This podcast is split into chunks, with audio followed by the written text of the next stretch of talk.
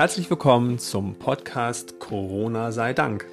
Wir begleiten euch mit Zuversicht durch die Krise und hinten wieder raus, geleitet von den Werten Offenheit, Ehrlichkeit, Mitgefühl und Liebe. Ich bin Sascha Neumann. Und ich bin Ralf Giesen.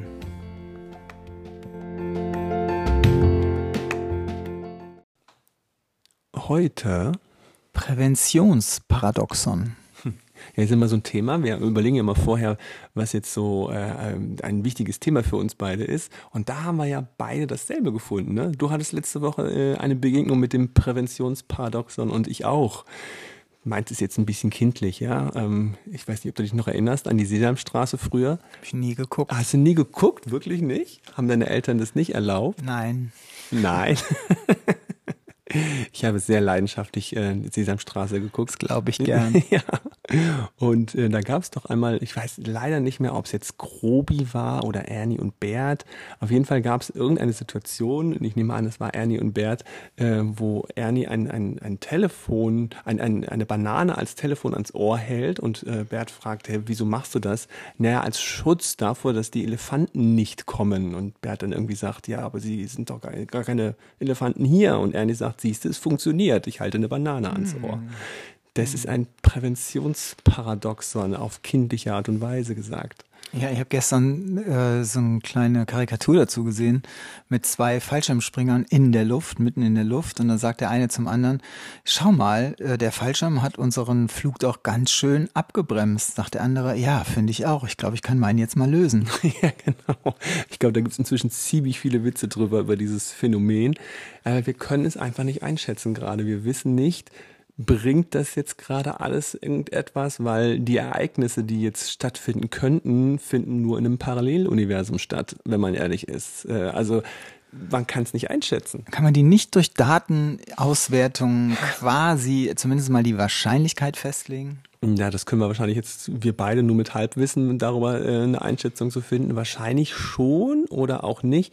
Zumindest ist es das, was wir die ganze Zeit äh, jetzt, also was ich zumindest, wenn ich auf Facebook gucke und die ganzen Verschwörungstheorien angucke, als Phänomen wahrnehme. Weil viele Leute sagen jetzt gerade, ja, äh, was soll das alles? Ähm, äh, die ganzen Betten seien ja frei in Krankenhäusern und, und so und das bringt doch alles nichts. Und ich denke, in meinem Kopf ist die ganze Zeit klar, das wäre alles voll, wenn wir das jetzt nicht tun würden. Aber kann ich es wissen? Und da wäre schön, wenn man natürlich Daten hätte. Also ich habe ja inzwischen auf jeden Fall mal so eine Zahl gefunden, beziehungsweise eine Größe, die ich echt am praktischsten halte für die Einschätzung der ganzen Situation. Und das ist die sogenannte Übersterblichkeit. Ja, die habe ich auch gelesen, die Übersterblichkeit. Ne? Also sozusagen sind jetzt gerade, also Übersterblichkeit heißt wohl, wir sind gerade zu der Zeit jetzt ähm, in den letzten genau. Monaten mehr Tote als normal. Genau. So, das heißt, äh, da haben wir dann, also A sieht man ja dann zum Beispiel an dieser Zahl, wie äh, sehr ansonsten über die Jahre verteilt in bestimmten Kalenderwochen die Todeszahlen relativ gleich sind. Die kann man sich ja im Prinzip auch im Übrigen ausrechnen. Das sagt natürlich nichts aus über die Todesursache, aber man kann zumindest schon mal die, die Zahlen der Sterbenden oder Gestorbenen, die lassen sich halt leicht nachvollziehen und die sind relativ stabil über einen bestimmten Zeitraum. Wo? Äh, naja, pro Land zum Beispiel. Mhm. Na, obwohl ich das wohl nicht gesehen hatte, war wohl irgendwie in Norditalien. Da ist es halt wesentlich. Nein, es ist äh, abgesehen von der Übersterblichkeit. Darauf wollte ich jetzt hinaus. Also die Zahlen sind ansonsten relativ stabil und man kann dann jetzt zum Beispiel schauen, gibt es, gab es äh, zwischen zum Beispiel 15. März und 15. April gab es eine Übersterblichkeit und die Antwort ist eindeutig ja. Die Antwort ist auch in Deutschland bisher nicht oder ganz gering, aber im Prinzip in den meisten europäischen Ländern gab es die. So, das ist natürlich dann die spannende Frage, wie hoch ist sie denn gewesen? Hm. Weißt du es, wie hoch? Ich weiß es nicht. Na, ich kann es dir jetzt nicht auswendig sagen. Und okay. wenn man es in absoluten Zahlen hört, dann ist es auf jeden Fall erstmal eine hohe Zahl. Also sie liegt äh, ungefähr bei vielleicht 50.000, kann mich da jetzt nicht so genau festlegen, aber auf jeden Fall äh, einige 10.000. In der Größenordnung wird die liegen. Und dann ist natürlich die nächste Frage, wie schätzt man das jetzt ein? Und im Moment gibt es ja so viele Stimmen, die sagen, ja, aber das die ganze Wirtschaft hängt da dran und ist es es wirklich wert und was passiert jetzt sonst noch an anderer Stelle? Mhm. Das mag ja, das stimmt natürlich. Das, also sicherlich gibt es da Effekte, die dann auch in die gleiche Richtung gehen. Und vielleicht, und das ist gerade so meine Hoffnung bei dem Ganzen, vielleicht macht uns das ja sensibler für die ganzen anderen Sterblichkeiten, die man vielleicht eben auch verhindern könnte. Ja, genau. Und das ist jetzt ja gerade das Phänomen, weil viele sagen, dass diese ähm, Schlussfolgerung daraus ist doch, ähm, okay, vielleicht verhindern wir gerade, dass die Leute sich nicht mehr an Viren anstecken gerade durch diese ganzen Präventionen, die wir machen, aber sie sterben an halt an ähm, Armut oder sowas oder an anderen Krankheiten. Also ich habe ja gelesen, diese, äh, diese, diese äh, hatten man einen Schlaganfall und man geht aber nicht mehr ins Krankenhaus und man denkt, ja, ich kann ja gar nicht, weil ist ja belegt mit, äh, mit äh, Covid-19-Patienten und so weiter. Also das heißt, die Leute sterben an anderen Dingen, an Einsamkeit und so weiter. Na, diese anderen Dinge, wie äh, jetzt zum Beispiel den Schlaganfall oder so, den würdest du ja dann, der würde ja bei der Übersterblichkeit im Prinzip dann wieder rausfallen. Weil die Übersterblichkeit misst ja jetzt nicht die Übersterblichkeit an Covid-Patienten, sondern insgesamt. Mhm.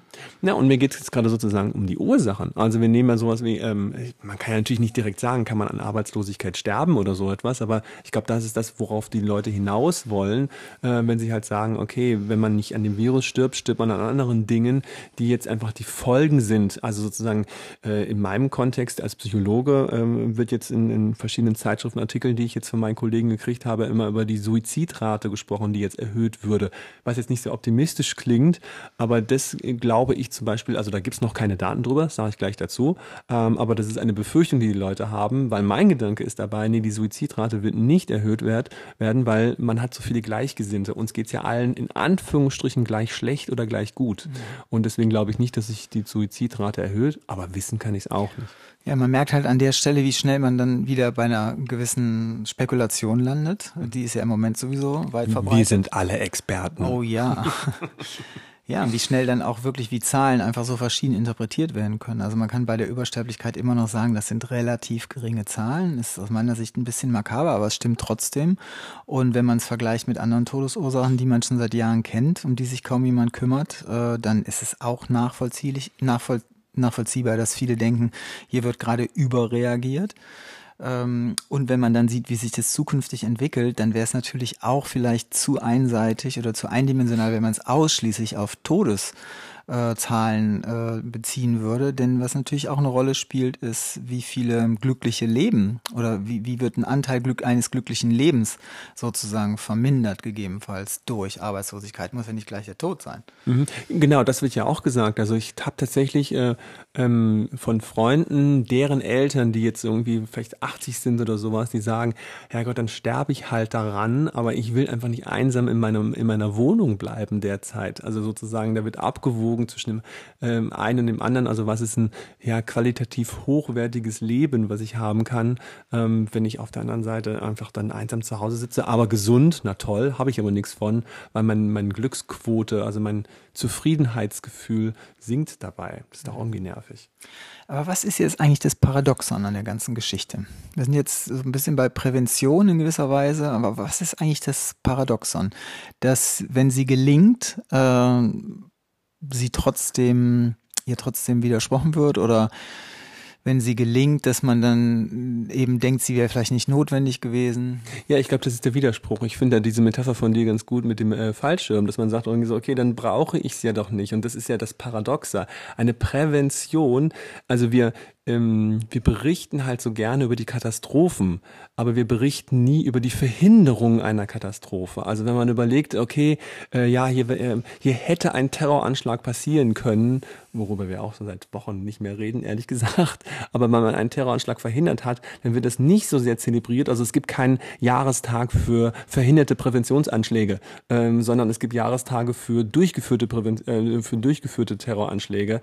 Ähm, das ist natürlich der Unterschied dann dabei. Also wir zelebrieren das nicht auf diese Art und Weise und feiern nicht, dass wir was verhindert haben, weil wir es uns nicht vorstellen können. Und das ist das Paradoxe daran. Also wir könnten doch jetzt jeden Überlebenden feiern. Also zum Beispiel mich hat dieser 99-Jährige oder sowas irgendwie erfreut, der, der irgendwie äh, nach Covid-19 entlassen wurde als geheilt, weil die Ärzte mit ihm gearbeitet haben und geguckt haben, dass er überlebt. Und das war für mich so, ah ja, das könnte man doch auch mal feiern. Da, da hat was, ist was gelungen oder so etwas. Also was für mich auf jeden Fall zu feiern ist, ist gerade so diese große Solidarität, die man spürt. Also ich meine, ich lese eher in sozialen Medien äh, von diesen ganzen in Anführungszeichen Aufständen gegen diese Maßnahmen. Persönlich ist mir noch keiner davon begegnet. Ich finde Leute im öffentlichen Raum beispielsweise gerade, und wir sind ja jetzt auch schon an verschiedenen Stellen in Berlin unterwegs gewesen, durchaus sehr respektvoll, sehr umgänglich miteinander, sehr freundlich. Äh, ich kann mir auch nicht vorstellen, dass Masken daran wirklich was ändern werden.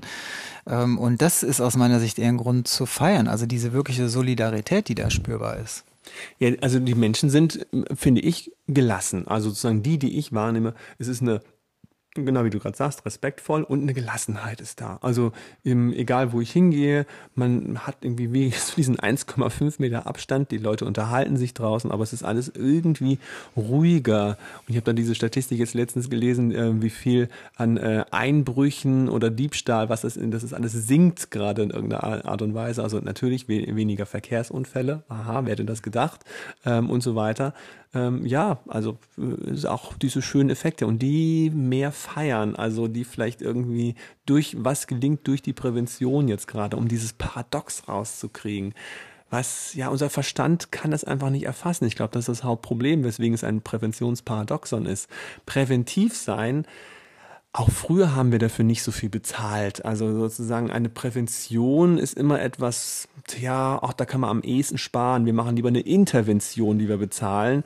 Äh, der Staat fokussiert sich eher auf sowas, äh, lieber dabei oder hinterher etwas machen als davor, weil das irgendwie, ja, der Mensch nicht so gut erfassen kann. Blöd. Ja, echt blöd. Und in der Regel ja noch schwerer messbar als jetzt im Moment. Ne? Also bei mir taucht gerade auf, dass jetzt sehe ich es gar nicht. Also ich es kommt mir bekannt vor, dieses Paradoxon, aber es ist wirklich jetzt gerade eins. Also jetzt gerade scheint es ja auch im Vergleich zu den Nachbarländern und so weiter deutlich zu werden, äh, wo Prävention wie funktioniert hat und was sie gegebenenfalls verhindert hat.